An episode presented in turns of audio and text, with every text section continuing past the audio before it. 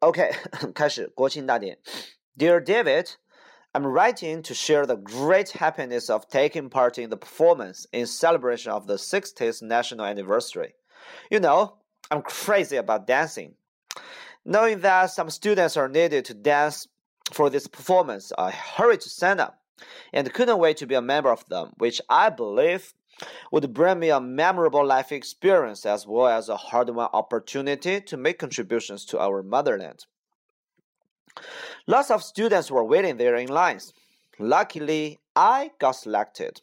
So, during the following days, near the whole summer vacation, we did nothing but practice, practice, and practice again.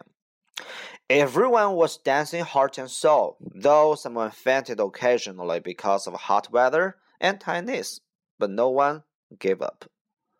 When school started, despite endless study and homework, we still tried to make time and spare no effort to practice because we knew we were doing a big thing. Finally, the big day came.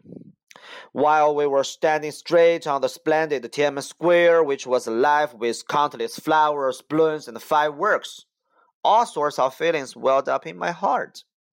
Words cannot say how honored I felt at that very moment.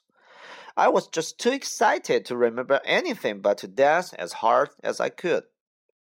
It was not for me, but for our great motherland, China. That night was really unforgettable and no doubt had a profound and lasting influence on me. I will remember it forever.